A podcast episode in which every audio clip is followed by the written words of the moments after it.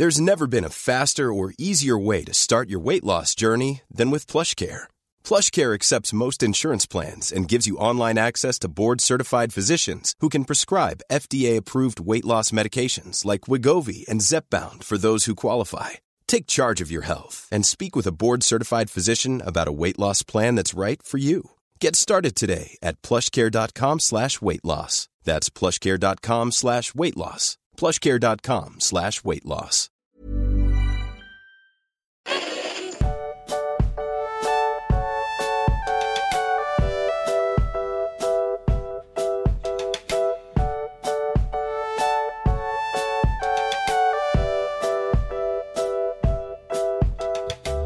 Du magst, es ist der 1. Dezember und es gibt nicht nur eine neue Folge Tollkühn, der Mittelerde-Podcast, sondern es gibt für unsere Steady-Hobbits auch das erste Adventstürchen unseres kleinen Kalenders. Ja, und am ersten gibt es ja nicht sogar nicht nur für die Steady, sondern für alle Hobbits das erste Türchen. Ah ja, stimmt, das können ja jetzt sogar alle hören, damit sie dann so, oh, ich will mehr davon. Und dann gibt es jetzt jeden Tag ein kleines Türchen bis Weihnachten. Genau, und Türchen heißt in diesem Sinne eine ganz, ganz kurze, also man kann es eigentlich nicht Podcast-Folge nennen, eher so fünf Minuten auf die Ohren von uns. Ja, fünf Minuten wir.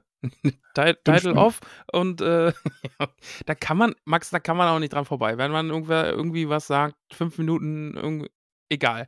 Äh, jedenfalls, ja, auf Steady gibt es jetzt die, das erste Türchen des Adventskalenders oder wenn ihr das später hört, vielleicht auch schon mehr Türchen. Schaut da mal einfach rein. Hier und da, also das erste und das sechste und vielleicht noch mehr sind dann irgendwie für alle. Da können dann alle mal reinhören und die anderen sind dann quasi nur für unsere Steady-Hobbitse. Ähm, schauen wir mal, vielleicht kann man das dann irgendwie im Nachhinein nochmal irgendwie anders veröffentlichen und zusammenschneiden oder ich weiß es noch nicht. Irgendwas machen wir damit. Aber ja, ein kleines Dankeschön für unsere Steady-UnterstützerInnen. So ist es. Aber heute geht es gar nicht um Advent und auch nicht um Steady, sondern um Silmarillion, lieber Max. So sieht's aus. Und da sind wir jetzt inzwischen im dritten, dritten Kapitel, oder? Ja, das dritte Kapitel. Genau. Vom Erwachen der Elben und vom Melkors Gefangenschaft. Geschichtsstunde. Ich bin immer noch sehr, sehr begeistert. äh, Na, ist schon gut, ne? Ich habe heute mit Piano Man, unserem guten Erik, geschrieben und er meint auch, er ist sehr, sehr happy, dass mir das Silmarillion so gefällt, weil ja auch irgendwie das, das Silmarillion, das macht einem ja irgendwie auch Angst, ne? Also wenn man so ein bisschen Herr der Ringe hört und so und keine Ahnung. Völlig immer gesagt, unnötig eigentlich. ja, ne? eben. Also es wird immer so hochgehoben irgendwie, als würde man da sonst was lesen und das ist so kompliziert und man braucht zehn Anläufe und natürlich ist es ein anderer Text, aber und, und jetzt nicht irgendwie eine fortlaufende Geschichte und, und Herr der Ringe oder der Hobbit oder so, aber ja, Ich glaube aber, das liegt einfach daran, dass viele Menschen das ähm, in Anführungszeichen falsch angefangen haben. Also auch ich habe, als ich das das erste Mal lesen wollte, gedacht, oh, ich lese das jetzt ja einfach in einem durchweg und dann ermüdet das sehr. Also mi mir ging es zumindest so. stimmt, Weil es ja. halt ein sehr, also stellenweise sehr trocken ist, stellenweise sehr wenig Erzählungen und mehr so Geschichtsunterricht so ein bisschen. Ähm, aber so wie wir es jetzt lesen, macht's unglaublich viel Spaß. Ich finde, ja, doch, das, das stimmt. Ich glaube, das System, wie wir es gerade machen, so Kapitel für Kapitel und Schritt für Schritt, ich glaube, das, da bietet sich das echt an. Ja. Also es ist halt wirklich so, man muss auch jedes Kapitel für sich einfach genießen und da so die Sachen raussuchen, die einem gefallen oder nicht die einem gefallen, sondern ähm, man kann halt in jedem Kapitel, wenn man ein bisschen genauer hinschaut, noch so schöne Kleinigkeiten entdecken und wenn man sich da die Zeit für nimmt und diese Ruhe, dann ist das was ganz anderes, als wenn man einfach so, ja, ich lese jetzt, weil ich eine Geschichte lesen will und wann passiert denn mal was? Ja, stimmt, ja. Und, und so aufs Ende hinausarbeitet und den großen Plot-Twist und das, das hat man ja jetzt hier so in dem Sinne gar nicht, sondern das ist einfach äh, ein bisschen Geschichtsstunde, wie du sagst, aber ja, auch so Hintergrundwissen dann auch einfach, ne? Also ja, in diesem Kapitel geht es jetzt eben ja um, um das Erwachen der Elben. Und ich habe jetzt zwei Bücher mit dir gelesen, wo es einfach immer wieder um Elben geht. Und jetzt bin ich einfach so an dem Punkt, jetzt erfahre ich was darüber, wo kommen die eigentlich her? Wann, Ja. wann, wann sind die nach Mittelerde gekommen? Ja, und ich finde halt, also, da kommen wir ja später noch zu, aber so generell auch, du hast hier ja wirklich jetzt Elbenvölker. Im Grunde spielen die nie wieder eine Rolle. ja, ja, ja. ja. Aber das ist egal. Es ist einfach cool zu wissen, was es da noch alles gab und wie sich das aufgeteilt hat und so. Und es hat halt auch ein bisschen was so von, von Heldensagen oder Göttergeschichten und sowas. Und, und das mag ich bisher am Silmarillion eigentlich auch sehr. Dass Ja. es immer wieder so ein bisschen was da gibt eben. Also, es sind ja Orome und Yavanna, die dann die Finger nicht von Mittelerde lassen können und das Herz hängt immer noch sehr an Mittelerde und sie gehen immer wieder zurück und vergessen es Yavanna nicht. übrigens ähm, wird immer mehr, ähm, gehört immer mehr zu meinen Lieblingsgestalten so Schon. langsam. Mhm. Ja, also Also es ist Ja, auf jeden wirklich, Fall. äh, auch wie es ja jetzt wieder beschrieben ist, wie sie so ganz bekümmert quasi durch die, ähm, durch die Mittelerde geht und die äh, Pflanzen dann einschlafen lässt, damit sie äh, irgendwann wieder auf, äh, aufwachen können, wenn die Welt wieder schöner ist. Ähm, das finde ich ist sehr, sehr schön. Wir Ja, finde ich, äh, auch tolle unglaublich Vorstellung. schöne ähm, Artworks, gepostet von der lieben Peony, zu Yavanna und äh, Aule im Discord Okay. im Silmarillion-Beitrag. Da sind echt schöne Sachen dabei. Ich glaube, eins war so ähnlich wie das, was du, glaube ich, in einem Fragesticker oder du hast, glaube ich, so ein hier Yavanna versus Aule äh, Ja, Team gemacht. Yavanna, Team Aule hatte ich gemacht und da hatte ich wirklich ein schönes Bild so. So, Und, die gehen so äh, in die Richtung. Und dann im Nachtrag, also in der Folge, als es um die beiden ging, äh, ich hatte völlig verdrängt, dass das, dass das ja ein Paar ist. Ich hatte, glaube ich, irgendwie gesagt, dass das so freundschaftlich zwischen denen ist. Äh, aber nee, die, die gehören ja sind- zusammen. Ja, ja, das ist wie. Ja, Deswegen meinte ich ja, wie so ein altes Ehepaar, so ein bisschen. ja, stimmt, also, stimmt, stimmt, ja. Äh, Das hatte ich ein bisschen verdrängt, aber das, das macht es ja dann noch umso schöner irgendwie. Aber ja, Yavanna äh, gefällt mir aktuell auch wirklich, wirklich toll. Die ist wirklich super. Ja. Also mutiert so ein bisschen zu meiner Lieblingsvali oder unter, von den ganzen Valar quasi sogar. Ja, Das ist Ja. irgendwie, mag ich es einfach. Aber lass uns doch mal so ein bisschen ähm, durch das Kapitel durchgehen. Genau. Also wie du gerade schon gesagt hast, Mittelerde liegt im Schlaf, weil es gibt ja kein Licht mehr. Die, die Leuchten wurden zerstört. Und äh, hast du eben, haben wir ja schon drüber gesprochen, Orome und Yavanna, die können von Mittelerde nicht lassen und ziehen immer wieder noch durch Mittelerde. Orome, der eben Bestien Melkors jagt und Yavanna, die dann eben alles zum, zum Schlafen legt, damit die Sachen nicht altern, bis dann eben die Zeit kommt, an, dem, an der das Dunkel wieder verschwindet und vertrieben wird. Der gute Melkor währenddessen sitzt in Utumno und schart seine Dämonen und bösen Wesen um sich. Und ja, Mittelerde ist komplett voll davon, von den bösen Gestalten, die und wir da ihr Unwesen treiben. Die, die, die Ballrocks beschrieben. Sehr, sehr schönes Zitat auch. Wenn du willst, lese ich es dir vor. Auch sehr gerne. Im Herzen waren sie von Feuer, doch in einem Mantel von Finsternis gehüllt, und Entsetzen ging ihnen voraus. Sie hatten Peitschen von Flammen, Ballrocks wurden sie in späteren Tagen in Mittelerde genannt. Ja. Also da dann auch mal wieder mir in den Sinn zu rufen, ah nee, es gibt nicht nur diesen einen Ballrock in Moria, sondern das ist eine eigene Rasse für sich, eigene Wesengruppe irgendwie, da, da gibt's viele von und die treiben böse Dinge auf Mittelerde. Ja, und ähm, die sind, äh, das sind ja auch Maya quasi, wie Sauron auch, die sich Ja. ähm, Melkor angeschlossen haben. Es wird auch von anderen dunklen Kreaturen gesprochen. Ähm, die kann man sich ja sehr gut vorstellen, dass das so in die Richtung geht, wie, äh, wie Tiere erschaffen wurden und die Adler und so weiter, dass Melkor auch solche Sachen erschaffen hat. Ne? Also eben Wesen, die, die nicht das Feuer in sich tragen oder die Flamme, ähm, wie die Elben und Menschen und Zwerge es werden und äh, keine Seele besitzen. Aber ich meine, ich denke da an sowas wie das äh, Wesen, was wir vor den äh, Toren Morias haben und ähnliches. Genau, ja. Oder was ist denn mit Kankra und Co.? Also wann, wann kommen die Spinnen? Das sind doch auch Morgoths Da kommen wir noch zu. Ah, okay. Und ja, Morgostina, ah, hm. okay. warte mal noch ab. Okay, ich bin gespannt. Also, wenn es um die Spinnen und Morgos wird noch lustig. ja, da, okay, okay, gut. Aber ein Diener wird noch namentlich erwähnt und du hast ihn gerade schon gesagt, nämlich der gute Sauron, der eine eigene Festung bekommt, eine Ja. Festung und Waffenkammer, angebannt heißt sie. Und äh, ja, da wird äh, Melkor setzt da Sauron als Statthalter ein. Ja, und hier merken wir ja schon, also äh, Sauron mag zwar ein von der Wesensart her geringeres äh, Wesen sein als Melkor, aber er ist zumindest ganz oben dabei, auch bei den Maya und ähm, schon auch wirklich nochmal eine sehr große Hausnummer, was so persönliche Macht angeht. Das stimmt, ja, ja, ja. Yavanna ist es dann, die dann sagt, Mensch, Leute, liebe, liebe Valar, die Kinder Iluvatars, die werden doch hier irgendwann mal bald erwachen. Was machen wir denn mit der Dunkelheit? Wollen wir sie auf ewig in Dunkelheit leben lassen? Und dann kommt schon eine richtig schöne Stelle. Also ja, ich finde halt, genau, ich glaube, du meinst dieses, wie sie dann so fragt, äh, sollen sie Melkor ihren Herrn nennen, während Manwe auf dem Taneketil sitzt? Und Tulkas rief, nimmer. Genau. Lass uns gleich in den Krieg ziehen. So, ja, alles klar. Genau, Tulkas das, das ja, dabei wieder. der ist richtig, richtig gut. Tulkas sagt, yo, auf geht's. Wir haben genug geruht, wir haben genug geschlafen, ich bin bei voller Power und jetzt gibt's auf die Mütze. Ja, Ja, und Aule ist da schon, ähm, äh, ja, also beziehungsweise das kommt noch. Ähm, erstmal, nee, es kommt mit Aule, kommt noch, genau, weil erstmal spricht Mandos. mhm. Und weil man weiß noch nicht, wann die Erstgeborenen, ähm, äh, wann die Erstgeborenen kommen.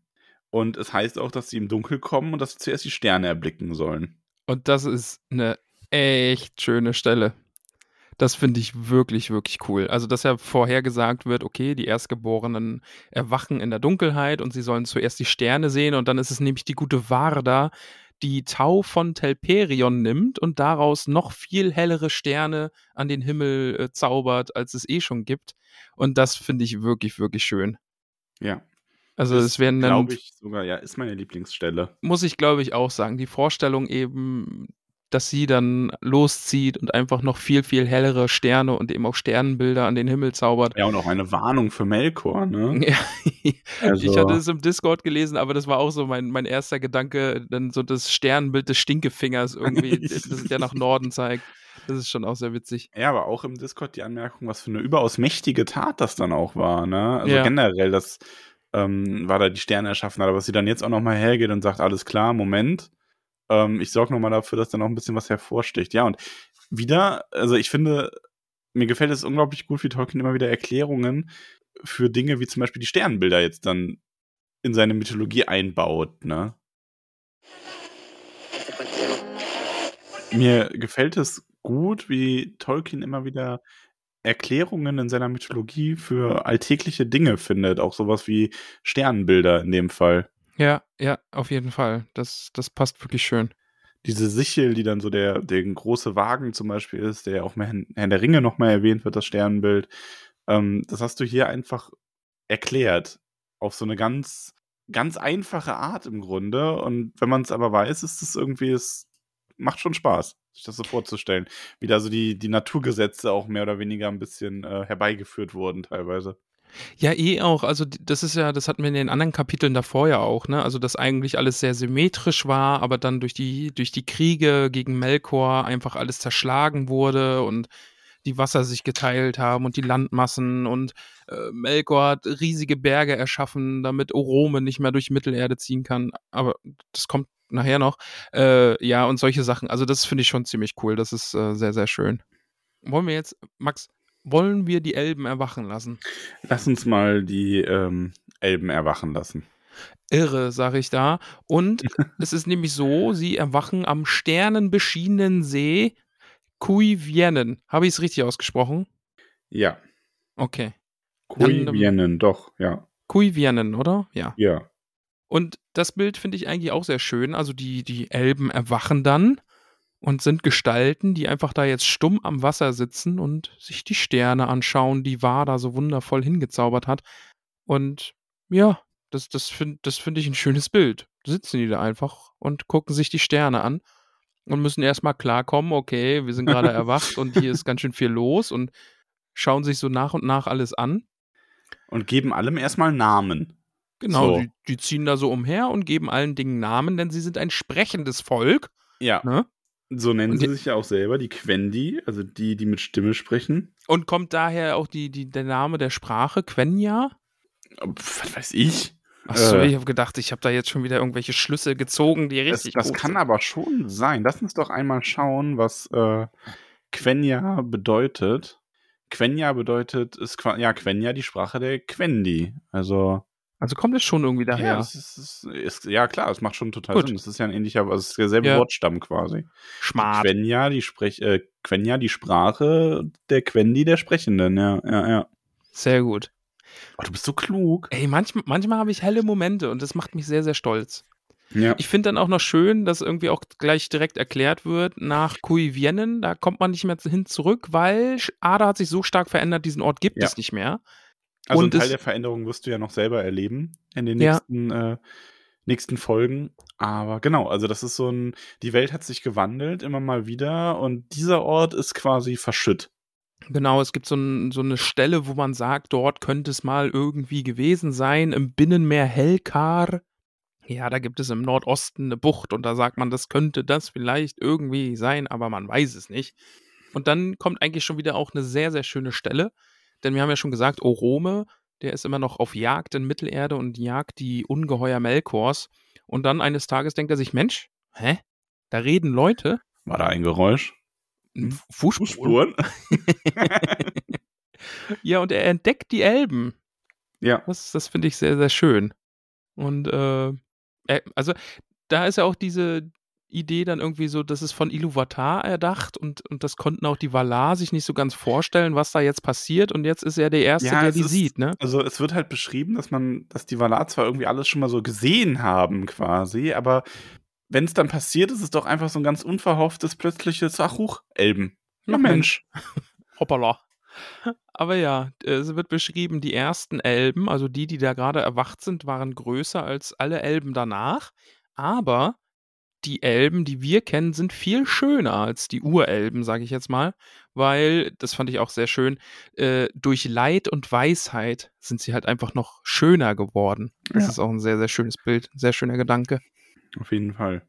Ja, und Orome nannte sie Eldar, das Volk der Sterne. Ja.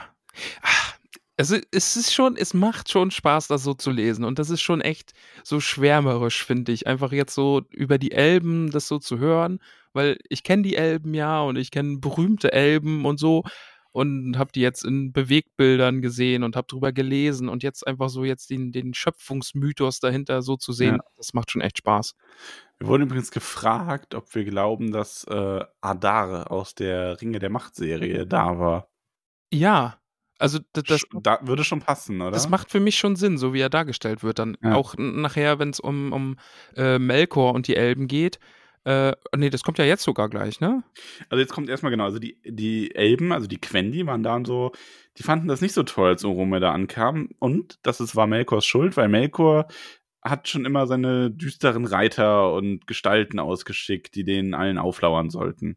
Genau, und, und Quendi, also die Elben, die Urelben, die eben da umherstreifen und sich alles anschauen und Dingen Namen geben. Und welche, die zu weit von diesem See weggewandert sind, die wurden dann vom Melkor einfach eingefangen äh, und mitgenommen. Ja. Ja, und er lässt die Quendi eben glauben, dass es Orome ist, der Jäger, weil er schickt nämlich seine Diener ganz geschickt, äh, seine Diener in Gestalt Oromes, also jetzt in ähnlicher Gestalt. Ne? Also es sind immer Reiter und, und Jäger eben auf einem Pferd. Und deswegen bekommen die Quendi dann eben Angst vor dem Valar Orome. Ja, und wir erfahren nicht viel, aber Mutmaßungen über die Quendi, die Melkor in die Finger geraten sind. Kann man vielleicht auch nochmal einfach, ich habe es mir als Zitat rausgeschrieben, soll ich machen? Ja, bitte.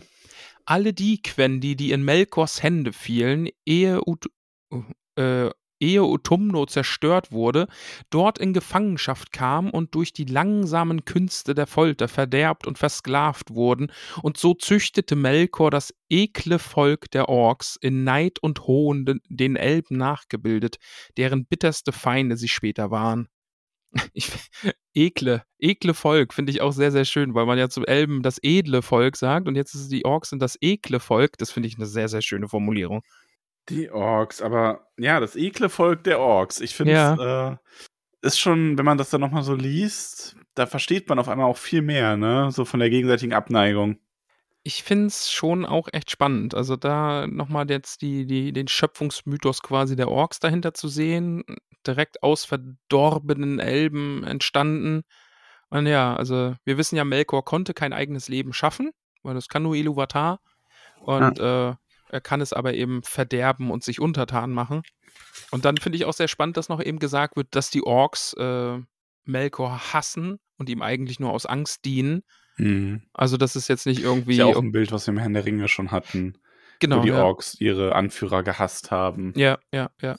Am ja, unter sich wenigsten auch einfach nur. noch, ähm, wenn ich das richtig im Kopf habe, am wenigsten wurde noch Saruman von denen gehasst hat. Also da hat man noch am meisten das Gefühl gehabt, dass er, äh, also jetzt nicht so wie bei äh, Adar in den Ringe der Macht-Serie, aber dass man zumindest, dass die nicht nur aus reiner Angst äh, teilweise ihm folgen, weil er Saruman war noch der dunkle Anführer im Herrn der Ringe, wo die Gefolgs, also denen die Gefolgsleute noch am meisten Zuneigung entgegenbrachten. Zumindest soweit man das nachvollziehen konnte. Aber er hatte ja auch relativ viel menschliche Anhänger, gerade im Auenland. Ja. Ähm, wobei, also Zuneigung, das ist halt ein Zitat von Saruman selber, dass sie ihn deswegen vielleicht Scharrer nannten, ein Zeichen der Zuneigung. Also, Ja. naja, vielleicht auch nicht. Vielleicht ist es auch nicht so. Ja, aber gut, wenn der alternative große Herrscher irgendwie Sauron ist, ich glaube, da ist ein Saruman da schon die nettere Alternative. Ja. Das ist möglich, ja. Aber ja, die Orks sind entstanden aus den Elben, genau. So wird es in dieser Geschichte zumindest erzählt, ja. Und Ähm, ich fand dann auch noch die Formulierung sehr schön. Ähm, es mag wohl sein, dass dies von Melkors Taten die schändlichste und für Iluvatar die verhassteste war. D das finde ich auch sehr, sehr schön. Also Melkor hat wirklich eine Menge Mist angestellt, aber das hier, das war echt drüber. ich glaube auch, das Kapitel ist das, wo wir mit Tollpatsch Melkor fertig sind, oder? Ja, also es gibt, glaube ich, keine tollpatschige Ausrede davon, anderen das Spielzeug wegzunehmen und da irgendwie böse Monster draus zu machen. Nee. Nee. Also, naja, es tut mir leid. Wir haben versucht, es aufrechtzuerhalten, aber in Teil 3 ist es dann quasi vorbei. Ja, vor allen Dingen dann irgendwie durch garstige Folter irgendwie, also durch die langsamen Künste der Folter verderbt. Also das finde ich auch eine wunderschöne Formulierung, irgendwie Ja. die langsamen Künste der Folter. Ähm, ja, das, das, das kann man irgendwie dann nicht mehr rechtfertigen, glaube ich. Hattest du das jetzt aufgenommen? Bist du noch da? Ja. Du warst nur gerade bei mir, ich habe dich eine Zeit lang gerade nicht gehört. Okay. Ich habe, glaube ich, einfach nur gesagt, dass es die langsamen Künste der Folter waren. Das, das fand ich eine sehr schöne Formulierung. Ja, mach dir einfach eine Markierung für hier. Ja, ich habe eh jetzt die Pause da irgendwie drin. Okay. Es ist eine verflixte Folge schon wieder. Ja. Ich habe keine Ahnung, woran es liegt. Weißt du, was auch so ein bisschen verflixt ist? Sag mal. Ich glaube, Manwe fand es ein bisschen verflixt. Weil Orome ist dann so direkt zurückgeritten, nachdem er ein bisschen Zeit bei den Quendi verbracht hat. Ja. Und ähm, kam dann zu den Valar und da kam dann großes Gejubel und dann überlegt man, hm, ja, aber was macht man jetzt? Was macht man jetzt mit äh, Melkor? Und wir hatten auch schön- im, ja. äh, wir hatten auch im Discord äh, die Frage, warum die Elben denn keinen besseren Schutz vor Melkor hatten. Und im Grunde, ja gut, aber sie hatten ja die Valar. Also das ist wohl der Schutz davor. Ja. Und ähm, Manwe geht ja auch auf äh, seinen Berg und denk, grübelt ein wenig nach, was wohl so das Beste sei. Und ähm, dann geht er, steigt er hinab und sagt zu den anderen: Gut, Iluvatars Wille ist, wir gehen dahin, hauen Melkor auf den Mob, mit dem Mob auf den Kopf und äh, werden wieder, übernehmen wieder die Herrschaft in Mittelerde und befreien die Elben quasi. Da fand ich auch noch sehr schön, dass Manwe ja den Rat der Valar so zusammenruft und dann noch extra steht, auch Ulmo kommt vorbei. Selbst Ulmo ist es jetzt wichtig genug, dass er dazu kommt. Also wichtige Angelegenheit. Und ja, äh, es wird zum Krieg gerufen. Tulkas hat richtig Bock drauf, Melkor eine aufs Maul zu geben. Ja, und Aule ist so ein bisschen so, "Mm, aber wir Ah, jetzt- alles kaputt dabei. Ja, Also- jetzt wird wieder alles kaputt gemacht und es nervt ihn richtig ab. Und äh, dann Melkor weiß, okay, wir führen diesen Krieg jetzt nur der Elben wegen und das wird er ihnen niemals verzeihen. Ja, also er hat ja wirklich im Grunde, dieser ganze Konflikt ging ja zuerst so aus, dass die Valar gesagt haben, alles klar, du hast deinen Sandkasten, wir haben unseren Sandkasten. Und jetzt sind aber in Melkos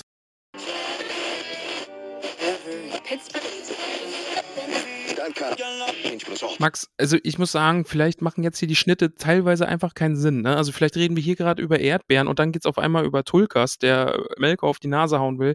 Die Folge ist schon wieder von, von technischen Problemen geplagt. Und wir lassen jetzt mal, das, wir überlassen es euch Hobbits zu überlegen, was wir besprochen haben, wo Tulkas mit den Erdbeeren rumläuft. Ja, Aber ja, ähm, ja, wir haben gerade gesagt, dass äh, sogar Orome, äh, nee, Quatsch, sogar äh, Ulmo, Ulmo, bei ja. dem Rat dabei war. Und Genau. äh, dass Aule über diesen Entschluss, dass es hier Krieg geben soll, gegen Melkor sehr bekümmert ist, denn er sieht das Land bereits leiden unter diesen Gewalten. Genau, und dann ist es eben am Melkor, der dann auch sagt, okay, wir führen diesen Krieg nur der Elben wegen und das werde ich dir niemals verzeihen. Ja, also Ja. das wird eine Blutfehde werden. Bin ich gespannt, Ja, wohin das noch so führt. Muss ich das vorstellen? Der Kampf Melkor gegen die Valar ist so ausgegangen, dass die Valar gesagt haben: Gut, du hast deinen Sandkasten, wir haben unseren Sandkasten. Jeder Ja. baut da seinen drin. Und die Elben haben jetzt dafür, dazu geführt, dass man Melkor sagt: Gut, wir nehmen dir deinen Sandkasten wieder weg. Ja, du darfst jetzt keinen Sandkasten mehr haben. Aber ja, ich auch müssen, ja schon, wäre ich auch sauer. Gut, aber es ist halt auch zu Recht, ne? Ich ja. meine, der hat in seinen, der hat sich Katzen in den Sandkasten geholt, quasi. Und wir alle wissen, was das heißt. oh Gott, die Katzen im Sandkasten. Nein, er hat die Katzen in den Mhm. Sandkasten gelassen. Ah. Oh ja. Aber ja, äh, der Krieg entfacht. Es gibt den ersten Sieg der Valar gegen Melkors Schergen und dann ziehen sie eben weiter gen Norden, dort wo Melkor seine Feste hat. Und äh, eine Wache wird bei den Quendi abgestellt und die kriegen dann irgendwie nicht mehr viel mit davon, was äh, Ja. so durch die Schlacht passiert, außer dass die Erde bebt und die Welt sich nochmals aufs Neue verändert und äh, die Meere steigen und Landmassen verschieben sich. Denn die Schlacht und diese Belagerung von Utumno dauert ewig, ewig lange an und schließlich wird dann doch erobert und zerstört. Äh, Tulkas haut Melkor ordentlich eins auf die Nase. Wie stellst du dir so eine Schlacht vor? Also, das wurden wir nämlich auch in mehrfacher Ausführung gefragt. Wie stellst du dir so die Diener der Valar vor? Wie stellst du dir die Valar selber vor? Also auch im Größenverhältnis zu so Elben und so. Was ist so deine Vorstellung davon? Ah, ich, also die sind jetzt nicht riesig, riesig, so Dr. Manhattan riesig, riesig groß. Nee. Ähm, Also ich glaube, sie könnten, wenn sie wollten, aber es ist halt Stimmt, alles ja. ein bisschen. Es ist halt natürlich immer schwierig bei so erzengelgleichen Wesen, ähm, sich das vorzustellen. Ich denke, in ihrer, in ihrer Gestalt, die sie angenommen haben, bei sowas sind sie nicht sehr viel größer gewesen. Also schon größer, aber nicht so, wie du sagst, nicht so berghoch. Ähm, wobei andererseits wird ja davon geredet, dass Berge umgeschmissen werden und so. Also es ist eben, ja. Also Es ich stelle mir auch so ein bisschen vor, dass, dass so Licht und Schatten einfach aufeinander prallen, ja. Also dass es jetzt nicht irgendwie äh, Schwertkampf ist, der da miteinander gefochten, gefochten wird, sondern einfach, dass diese Massen an, an bösen Wesen Melkors auf das Licht der Valar prallen und dass da halt einfach so eine, so eine Front entsteht, die sich langsam mehr oder weniger gen, gen Norden schiebt. Ähm, weiß ich Ja. nicht, in- ob die ganzen Auseinandersetzungen da wirklich handfest waren zwischen den Valar und Melkor.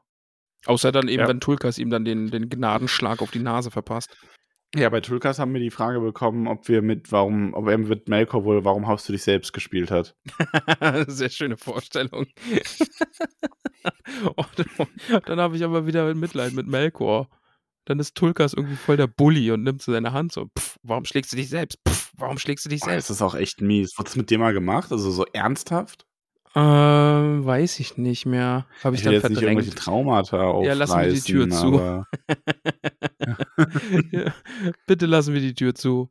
Also auf jeden Fall ist es, es sind viele Schlachten, die da geschlagen werden, aber schließlich werden die Tore von Nutumno aufgebrochen und Ja, äh, die Halle wird eingerissen, also die Dächer und Melkor flieht noch in die tiefsten Höhlen, aber Tul Tulkas besiegt ihn und wirft ihn auf den Boden und er wird in die Kette Angainor gelegt, äh, die Aule geschmiedet hat. Der wird Finde ich auch ziemlich cool. weggeführt. Ja. Ja. Ja, das ist halt so diese, du hast halt diese, ähm, in dieser Mythologie einfach sehr schön diese ganzen kleinen Details. Wieso wer dann die Kette geschmiedet hat? Natürlich muss Aule sie geschmiedet haben. Und dann eben, wie du sagst, auch, ne, also jetzt kommt dann auch die Erklärung, warum gibt es dann jetzt noch böse Dinge auf Ada? Einfach weil die Valar nicht alle tief gelegenen Verstecke der Bösartigkeit finden konnten. Und deswegen blieben eben einfach auch böse Wesen verborgen und durchstreifen jetzt noch immer die Welt. Mhm. Ja, Wie in unserer Gesellschaft. so ist es, so ist es. Auch Sauron ist noch da. Auch Sauron ist noch da. Ja, ja. Ja. Der Kampf, ein guter Mensch zu sein, heißt auch, seinen inneren Sauron jeden Tag zu bekämpfen. Das stimmt, das stimmt. Und wenn man es nicht schafft, dann wird man vor gebracht Manweh von gebracht. Guru Max. Ja. Ich habe immer gedacht, ich wäre derjenige, der eine Sekte gründet, aber wenn du da auch Interesse hast, ja, wir haben ja letztes Mal schon so ein bisschen ausufern lassen, ne? ja, schauen wir mal. Aber ja, Melkor wird vor Manweh gebracht und dort bettelt dieser dann um Gnade. Glaubst du, das ist ernst? Oder meinst du, Nee. das ist so, so, nee, ne, es ist so, so ja, ich bettel jetzt um Gnade und Genau. sobald er freikommt, macht er weiter Schabernack, oder? Eben, also da hätte ich jetzt auch gedacht. Also der Poker drauf, dass man doch irgendwie, oh, diese Valar, die und ihre Gnade und ihr Mitleid und so. Und das versuche ich jetzt auszunutzen und dann stoße ich euch von hinten das Messer zwischen die Rippen. Ähm, aber es klappt nicht. Er nee. wird in Mandos Hallen gebracht, ins Gefängnis geworfen. Geht für nicht über los. Drei Zeitalter. keine 4000 Gold ein. ja, für ihn gibt nichts direkt ins Gefängnis.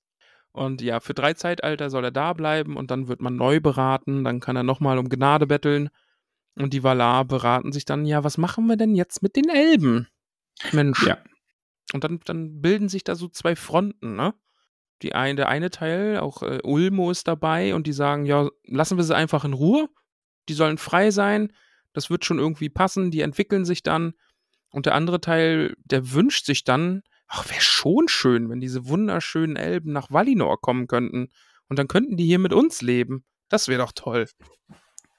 Ja, vor allem, ich finde es äh, krass, wie beschrieben ist, dass die Valar sich einfach so nach dieser Schönheit der Elben auch gesehnt haben und so. Mhm, also, ja, ja. das ist halt wirklich für die Valar sind die Elben halt auch etwas, was jenseits ihrer eigenen Schöpfung steht. In gewisser ja, aber Hinsicht. Ist ja, ist ja halt auch, du hast da so, ne? ein, so ein Dutzend Valar, sitzt da mit denen den ganzen Tag rum irgendwie. Aule ist jetzt, glaube ich, auch keiner, der mal die neuen Themen auf den, Ta auf den Tisch bringt, sondern den nee, ganzen du bist, über ich, schon schnell redet. genervt. Also ja. du hast halt noch die Maya und so, aber ich meine, du gehst schon so rum, weißt du, so Aule ist am Schmieden, Tulkas will die ganze Zeit nur raufen. Manwe schaut die ganze Zeit so bedeutungsvoll, bedeutungsschwer in die Ferne von seinem Berg, ne? Ja, aber Manwe sitzt auf seinem Berg auch und wenn keiner hinguckt, dann macht er so, flattert er mit den Armen, macht kra, kra. mit denen hat bestimmt schon mal ein Valar dabei erwischt irgendwie. Dann kommt, macht einer so die Tür auf und Manwe steht da gerade so auf einem Bein. Kra, kra. Ja. Hast du was gesehen? Nein, Herr, ich habe nicht wieder gesehen, wie er wieder einen Raben imitiert hat, der. Gut. Und Ulmo geht so ganz langsam wieder zurück, macht die Tür so zu. Ich habe nichts gesehen. Alles gut. so, wer, die, wer die Filmreferenz äh, erkennt und in den Kommentaren benennen kann, kriegt 100 Gummipunkte. Oh, 100 gleich. Mhm. Krass. Bin gespannt. Aber ja. Ja, und so wird, äh, so wird gesagt, Mhm. So la lautet das Urteil, so spricht Mandos dann, dass ähm, es den Quendi freigestellt sein soll, nach Amman zu reisen oder in Mittelerde zu bleiben. Und der Rest des Kapitels dreht sich dann so ein bisschen darum, äh, ja, wir wollen Wer kommen, wohin? Wir ziehen los, oh Gott, wir haben uns verirrt, ah, wir haben Angst vor den Bergen, wir bleiben hier. Also es ist schon ein bisschen witzig. Also ist natürlich die Erklärung, warum gibt es jetzt überall in Mittelerde so verschiedene Völker von Elben und warum gibt es nicht irgendwie die eine große genau. Hauptstadt und so. Das wird dadurch ein bisschen erklärt, aber ich fand es schon lustig. Aber wir können es ja nochmal durchgehen, denn Orome, jetzt können wir ein bisschen Name-Dropping machen, weil jetzt ganz viele Namen kommen. Äh, Orome holt dann eben drei Botschafter der Elben, Ingwe, Finwe und Elve, äh, mhm. Äh, und die sind dann später wohl auch irgendwelche königlichen Gestalten, aber da sind wir doch nicht. Und ja. Also die drei sind quasi, ähm, also es gibt schon so verschiedene Elbenvölker.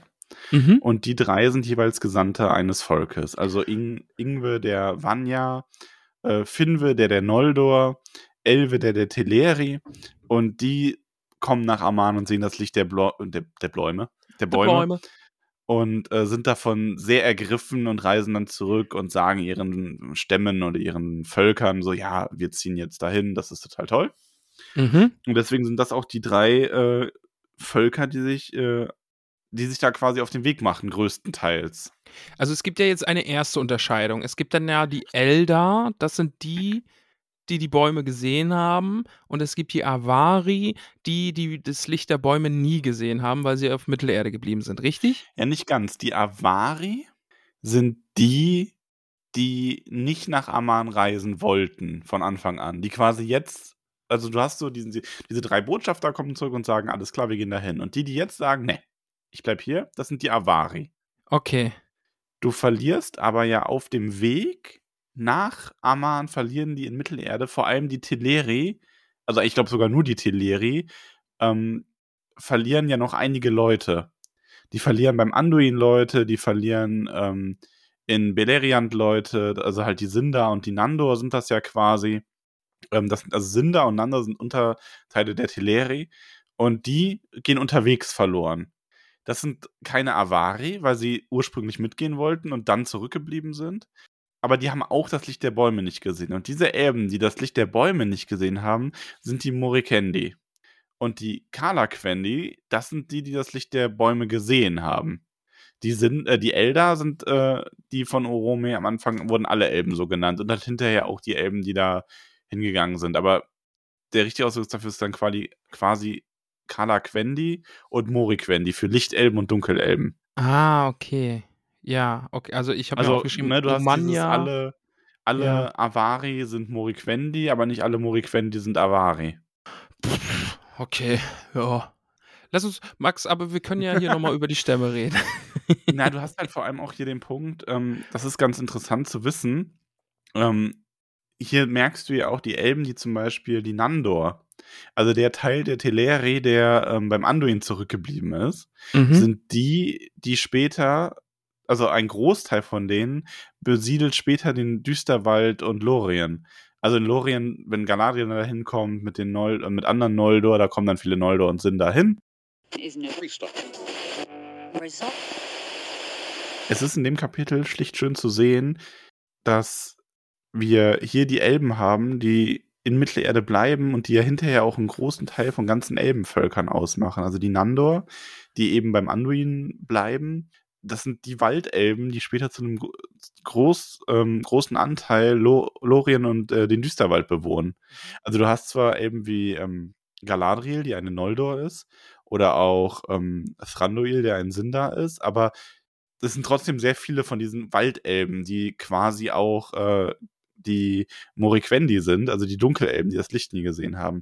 Kleiner Einschub, übrigens auch einer der Gründe, was ich an der Ringe der Macht-Serie mit dieser ganzen Misri-Geschichte so blöd fand, dass da so geredet wurde von wegen so, ja, ähm, diese Erinnerung an das Licht der Bäume verblasst und bla bla, und deswegen sterben wir aus, aber ein Großteil der Elben, die da, du siehst es ja jetzt, die haben die Bäume nie gesehen. Ah, ja. Ja, das Mhm. ist so, also die ganzen äh, Moriquendi, also egal ob es jetzt äh, Avari oder Sindar oder Nandor waren, äh, sind, haben das quasi eh nie gesehen.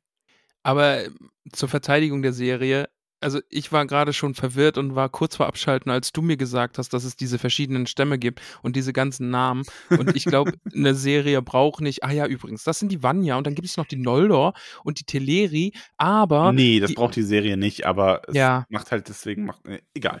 ja, Nicht weiter darüber reden. Wir haben auf jeden Fall die äh, Vanya, die so ein bisschen die, so die, als die blonden, höchsten, schönsten Elben ähm, beschrieben werden, die ja auch zu Manwe ziehen und dann, dann so ein bisschen, hier, wir machen jetzt unsere Poesie und sind happy und genau. Die werden auch nicht mehr groß relevant.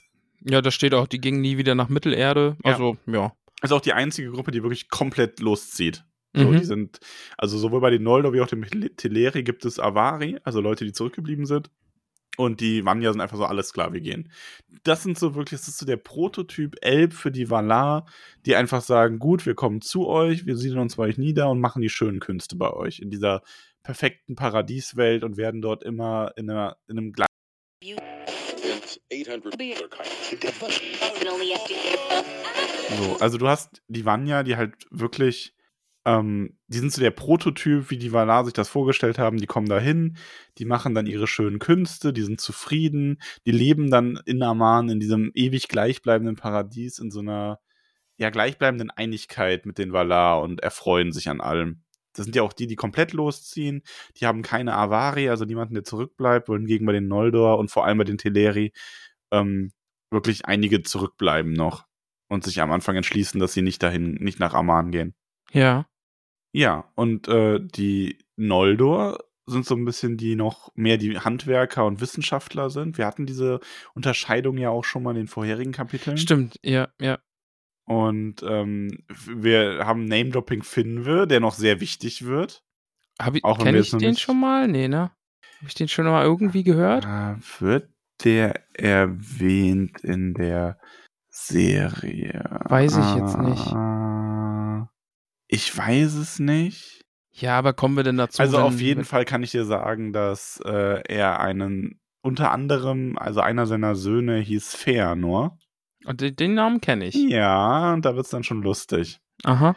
Okay, also das ähm, dazu. Wir haben auch ähm, Erwähnungen von denen, die sich äh, abspalten bei den Teleri. Da wird schon äh, der Name Denethor fällt da schon. Habe ich mir natürlich auch gleich. What? Ja, den Namen ist kenne ich. natürlich sowas richtig. Also Ähm, da merkst du schon, die Truchsesse von Gondor haben sich prominente Vorbilder für ihre Namen gesucht. Ja, ja. Aber das, äh, ja, ich bin, ich bin gespannt. Ja, aber so teilt es sich halt ein bisschen auf. Also das Kapitel geht dann in der Hinsicht, das ist so ein bisschen wirklich sehr, sehr trockener Geschichtsunterricht am Ende, wobei ich das schön finde. Also man Mhm. schön dieses, diese Unterscheidung der jeweiligen Völker. Also für uns ist erstmal wichtig, dass wir die Vanya, die Noldor und die Teleri haben und dass vor allem bei den Teleri sehr viele äh, zurückgeblieben sind, um eben in Mittelerde zu bleiben. Ich fand eine, eine kleine Sache fand ich noch cool bei den Nandor. Also das sind ja die, über die du gerade schon geredet hast, die dann eben Angst vor den großen Nebelbergen hatten, die Melkor da eben aufgebaut hat, damit er Orome fernhalten konnte, der da durch die Lan Länder äh, geritten ist und seine Monster gejagt hat. Äh, Ja. fand ich noch ein schönes Detail. Also Ja, also hier spaltet Melkors Wirken ja immer noch, weil die bleiben Mhm. ja auch zurück. ja, Das muss man ja auch, das ist immer, man muss ein bisschen aufpassen, die Nandor und Noldor, die kann man leicht verwechseln. ja, Ja, Die Noldor ist ja quasi der Stamm, der unter Finwe mitgegangen ist. Und die Nandor sind eben dieser Teil der Teleri, die äh, zurückgeblieben sind. Ja, Bei genau. dieser Bergkette. Also ein Teil. Die Sinder sind ja dann später zurückgeblieben. Aber ja, aber irgendwo finde ich, ist es halt auch eine schöne, ähm, ein schönes Zeichen dafür, dass Mittelerde trotz seiner ganzen Verunstaltung durch Melkor so einen gewissen eigenen Reiz hat, weil sie bleiben ja nicht nur aus, ähm, aus Furcht. Also das ist schon ein häufiger Motivator, auch generell bei den Avari, dass sie ähm, den Valar noch nicht so richtig vertrauen. Äh, aber sie bleiben eben auch, gerade bei den Teleri, weil sie, Teleri sind ja die, die sich so dem Wasser am meisten zugezogen fühlen. Ähm, und die, da kann halt so ein Anduin schon mal dafür sorgen, dass man einfach da bleiben möchte. Kann man schon auch verstehen, oder? Also ich glaube, der Anduin ist schon auch ein schöner Fluss. Ja. Hätte ich jetzt auch nichts gegen. Aber ja, das, das Ende dieses Kapitels ist dann wirklich so viel Name-Dropping und dies und das und Orte und keine Ahnung. Also da bin ich dann schon ein bisschen raus. Ich habe es gelesen, ich habe es aber nicht verstanden und mir nicht irgendwie auf einen Schlag gemerkt. Ich glaube, das ist irgendwas, was man dann einfach nochmal nachschaut und Ja, also Nochmal- genau, ich ja. glaube so, ähm, also es ist schön, ähm, dass man dieses, dass man diese Vorstellung davon hat, diesen großen Zug der Elben, der sich eben, wo dann ähm, direkt am Kuivenen sich schon mal die Elben geteilt haben in die Avari und die, die weitergehen wollten und dass dann gerade bei den, oder vor allem bei den Teleri unterwegs eben noch die Nandor und die äh, Silvan sich, äh, nicht die, Nan äh, die Sinder und die Nandor sich jeweils so abgespalten haben. ja. Und dass das eben die Geschichte ist und der Unterschied zwischen den Lichtelben und den Dunkelelben. Ähm, dass man eben diesen Unterschied hat mit, man hat die Bäume gesehen oder eben nicht. Ganz einfach. Das stimmt. Aber weißt du, wie wir vergessen? Wen vergessen wir denn? Die Zwerge. Die sind noch gar nicht da. Was ist denn da los? Und die Menschen auch noch nicht. Ja, die schlafen alle noch. Wurden wir gefragt. Aber ja, die schlafen noch. Ja, Und Zeit ist hier ein sehr loses Konstrukt. Also im Sinne von, ähm, wenn da ein paar Jahrtausende vergehen, ist das ja nicht viel. Aber keine Sorge, wir kommen noch zu den Zwergen und den Menschen. Freue ich mich sehr drauf. Also das sind ja jetzt die Erstgeborenen. Also Iluvatar hat ja darauf bestanden, dass die Elben die Ersten werden. Von daher, der Plan geht langsam, aber sicher auf. Schauen wir mal, wann Ja. jetzt Menschen auftauchen und wann nicht. Das war das Kapitel. Ja, ähm, genau. Und wir haben eine kleine Ankündigung für das nächste Kapitel. Für die nächsten- nächsten Kapitel. Genau, für, im Grunde für die nächsten. Wir nämlich in den nächsten Kapiteln, also von der Quenta Silmarillion werden wir Kapitel 4 und 5 in einer Folge besprechen. Weil, Weil die sind beide sehr, sehr kurz. zwei Seiten lang. Genau. Ja. Von Tingol und Melian ist ein Kapitel, das sind irgendwie zwei Seiten. Und dann besprechen wir Kapitel 5 noch mit dazu von Eldamar und den Fürsten der Eldadalei. Eldale. Okay. Ja, Von Eldale haben wir ja als Name Drop auch jetzt schon in dem Kapitel gehabt. Viele, viele Namen, ja. ja. Wie hat es dir denn trotzdem, trotz der vielen Namen gefallen? Es war ein sehr, sehr schönes Kapitel. Also, das ist eine, eine, eine solide 9 für mich. Also, ich fand es wirklich, wirklich schön, ja. Okay, wow, das, das hat mich überrascht. Also, weil ich finde es ist auch, dass es ein schönes Kapitel ist. Ich gebe aber nur in Anführungszeichen ähm, sechs Hobbitfüße, Okay. weil, ähm, also ich messe die Kapitel auch immer sehr daran. Äh, ich, also, ja, haha, witzig, wenn ich das jetzt sage, aber man muss das ja auch immer im Zusammenhang und in der Relation zu den anderen Kapiteln sehen. Ähm, eine 6 bei Tolkien ist ja schon sehr, sehr gut. Ist Vergleich zu anderen Sechs. Werken. Ja. Und ähm, es ist halt einfach so, ich finde, das Kapitel ist cool und ich lese es gern, aber ich lese es jetzt nicht so, also das Aule und Yavanna Kapitel zum Beispiel war für mich so eins, das könnte ich mir vorstellen, es ist ein regnerischer Nachmittag, ich lieg, ich sitze in meinem Sessel und habe das Buch in der Hand und schlag das Kapitel auf und lese einfach nochmal, weil ich es so schön ja, fand. okay, stimmt. Also vielleicht ist es eine Und 8 dann eher. Das ist so ein, das ist so für mich so ein interessantes Geschichtskapitel, aber ich lese das jetzt nicht einfach nochmal. Das ist mehr so ein Nachschlagkapitel. Das ist wichtig und es ist schön, aber es fehlen mir so diese Highlight-Spitzen, dass ich es irgendwie auf eine 7 oder 8 oder und der Wiederleswert, um es dann auf eine 9 oder 10 zu bringen. So. Vielleicht, ich, ich korrigiere auf eine 8, weil hinten raus habe ich jetzt ein bisschen verdrängt, dieses ganze Namendropping und so, das ist Namendropping, geiles Denglisch. Äh, das, das ist ein bisschen anstrengend, finde ich, aber das davor, die Entstehungsgeschichte und das Erwecken der Elben und die Valar ziehen in den Krieg, das finde ich schon cool. Also das ist, macht schon Spaß. Es ist schon wieder Ja. unterbrochen, oder? Test? Bist du noch da? Ah, Hörst du ja. mich? Jetzt höre ich dich wieder. Ah, jetzt. Oh. Oh, ey, diese Folge, Leute, äh, ich versuche es, ich weiß nicht, ob die Zusammenhänge in dieser Folge irgendwie klar werden. Es ist technisch gesehen, wir haben hier gerade, wir sind bei Aufnahme Nummer 7. Ich habe hier sieben einzelne Dateien, die ich gleich irgendwie zusammenfrickeln muss, damit da am Ende eine Folge rauskommt. Und ich bin froh, wenn es vorbei ist, weil so technisch ins Knie gedingst äh, waren wir lang nicht mehr. Das ist gerade Ja. richtig garstig. Also, es ist richtig garstig. Wir haben auch deswegen uns eben schon in einer dieser vielen Neuladungen äh, entschieden, dass wir heute keine Namensliste vorlesen können. Nee, ich werde beim nächsten Mal werde ich sie vorlesen und dann das durchführen, was ich mir vorgenommen habe, denn ich habe eine große Überraschung für euch. Ich weiß selber nicht, was es ist. Max, aber wir werden trotzdem an die Sunna einen Namen vergeben, damit die heute nicht leer ausgeben muss, äh, ausgehen muss. Äh, die kriegt trotzdem, die unterstützt uns jetzt nämlich bei Steady und bekommt dafür einen wunderschönen Hobbit-Namen. So soll es sein. So So, wurde es sein. gesprochen. Also, äh, So lautet der Spruch. Und so ist es nämlich, du bist kein Noldor, du bist kein Vanyanava, du bist nämlich Linda Brandibock aus Bockland. Herzlich willkommen in der Hobbithöhle. Setz dich in einen flauschigen Sessel, streck die Füße aus, pass auf, dass du dir die Fußhaare nicht am Kamin verbrennst. Ja, das Bin stinkt mir immer sicher, so. Mirabella hat schon Kekse gebacken. Und wenn es dir zu kalt an den Füßen ist, zieh dir warme Lalia-Socken an. Und äh, ja, Benimm dich, sonst kriegst du was mit dem Hammerhammer. Also, hier ist viel los. hier ist viel los. Ja, äh, ja war, Ah. war verrückt heute. Also war, ich glaube, wir haben jetzt, ich weiß nicht, wie lange die Folge wird, weil sie besteht irgendwie aus 48 Teilen gefühlt. Ja, ja, ich weiß es selbst noch Ähm. nicht. So ein schönes Kapitel und dann so eine verkorkste Kacktechnik-Aufnahme. Äh, liebe Leute, entschuldigt, dass der Schluss jetzt doch so abrupt ist und nicht so smooth ausgeleitet wird wie sonst immer. Ja, Ähm, aber wir arbeiten dran. Wir Also arbeiten wir, dran. wir haben Lösungen für Technik, weil das ja jetzt doch ein paar Mal passiert ist in den letzten Jahren. Wir machen das jetzt schon Jahre, ne? Kann man schon Jahre sagen. wir gehen auf schon- Jahr 3 zu. Boah, leck. Ja, wir machen das schon eine ganz schöne Weile. Schaut auf unserer Steady-Seite vorbei, um die Adventskalenderfolge zu hören. Genau. Hört die Adventskalenderfolgen, die jetzt so nach und nach kommen. Jeden Tag eine. Ja. Wir sind munter am Produzieren und äh, sind guter Dinge, dass das auch wirklich klappt, dass es Ja, 24 doch, kleine ja. Folgen sind. Ich denke schon, also die Hälfte haben wir schon. Also ihr könnt euch drauf verlassen, da kommt was. Ja, ja. Max, lass mal, lass mal jetzt einfach Schluss machen, bevor wir hier nochmal auf Neu aufnehmen drücken müssen. Alles klar. Dann, liebe Hobbits, ähm, wir, ha, ha, ha, ha, ha, ha, ha. wir hören uns vielleicht erst übernächste Woche. Oh, warum? Ich bin unterwegs. Montag bis Donnerstag nächste Woche. Uh. Mhm. Weißt du noch gar nicht. Ne? Nee, aber, äh, sag es mir jetzt gerade. Wird hier live gerade ausgemacht. Live in der Folge. Ähm, vielleicht du, weil es gibt eine Ausfallfolge. Es gibt eine Ausfallfolge, weil wir können Samstag auf keinen Fall aufnehmen, weil wir den ganzen Tag arbeiten müssen. Okay. Also, Hobbits, ist äh, leider am, äh, was ist denn das dann, welcher Tag? Das ist dann der. Heute ist Achte? der erste, Nee. der achte. Ja. Der 8. Am 8. Dezember gibt es leider keine Folge. Ich bin unterwegs, aber ihr könnt uns, wenn ihr uns bei Steady unterstützt, könnt ihr euch ja stattdessen einfach jeden Tag fünf Minuten Tolkien anhören.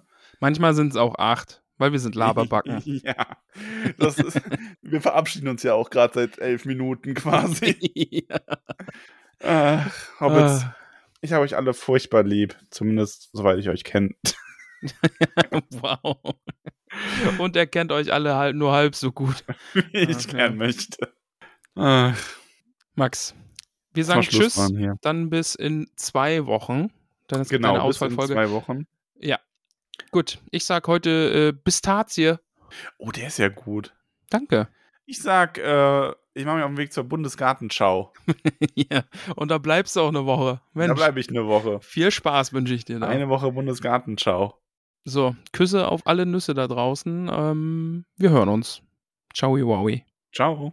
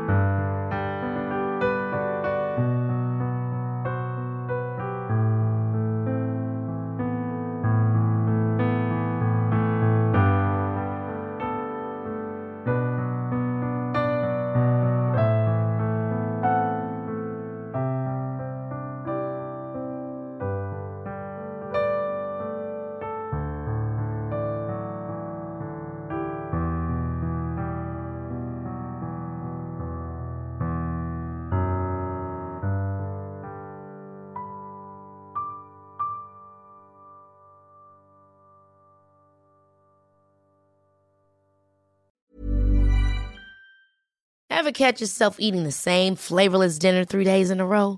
Dreaming of something better? Well, HelloFresh is your guilt free dream come true, baby. It's me, Kiki Palmer. Let's wake up those taste buds with hot, juicy pecan crusted chicken or garlic butter shrimp scampi. Mm. Hello Fresh. Stop dreaming of all the delicious possibilities and dig in at HelloFresh.com. Let's get this dinner party started.